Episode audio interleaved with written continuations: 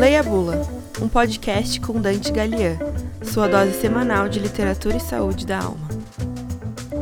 Episódio 3 O que chamamos de liberdade. Meu caro, eu lhe digo que este mundo é um mistério e o homem é uma grande besta, uma grande besta e um grande Deus. Um guerrilheiro malfeitor que tinha vindo comigo da Macedônia para Creta, quando a libertamos dos turcos, um de nome Iorágoros, que fez poucas e boas e era um porco imundo, estava chorando. Ora, Iorágoros, por que você está chorando? Disse-lhe eu. E os meus olhos também começaram a verter cântaros.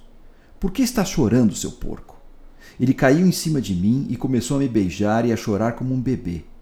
Depois, esse avarento tirou o cinturão, despejou no colo as liras de ouro saqueadas dos turcos que matou e das casas que invadiu, e começou a atirar para o ar aos punhados.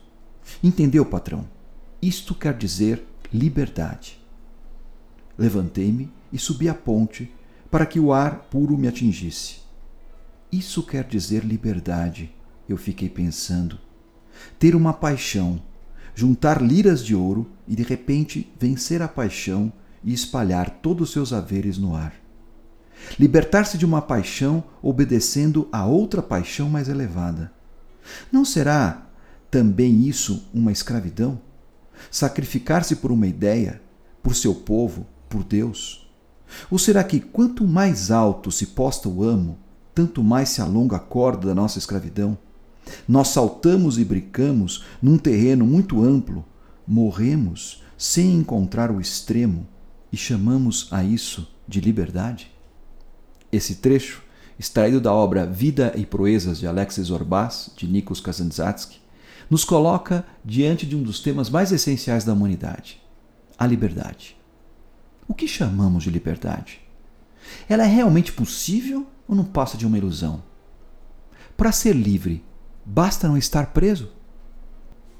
Nessa fantástica e deliciosa história narrada por Kazantzatsky, escritor grego que escreveu na primeira metade do século XX, um intelectual desencantado e desiludido encontra um operário bruto, apenas alfabetizado, mas cheio de energia, experiência de vida e principalmente histórias para contar. Alexis Orbás. E é a partir das suas experiências de vagabundo, de homem do mundo, que Zorbás destila sua filosofia e resolve à sua maneira os enigmas mais intricados da humanidade, como este da liberdade. Para Zorbás, a liberdade não é um conceito. Ele só consegue expressar o que ela significa contando uma história. Uma história da qual ele mesmo foi testemunha ocular.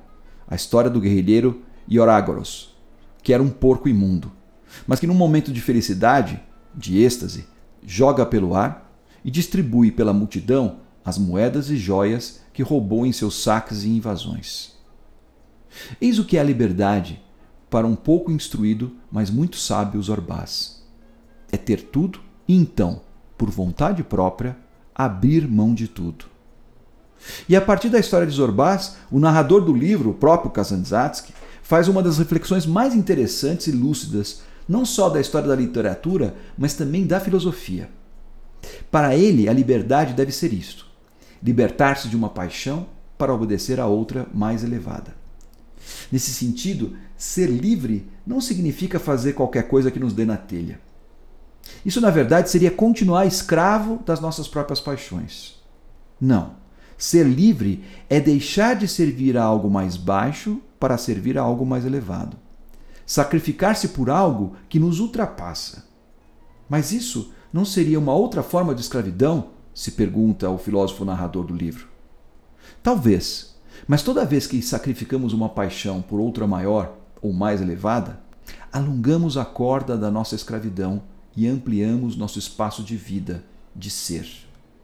Nikos Kazantzatsky nos leva a pensar de que talvez a liberdade total não passe de uma ilusão. No entanto, nos limites da nossa existência, buscar a liberdade enquanto o alargamento dos limites da nossa escravidão parece ser uma ideia não só bastante pertinente, mas também, por que não dizer, libertadora. Leia a Bula, um podcast com Dante Galian, sua dose semanal de literatura e saúde da alma.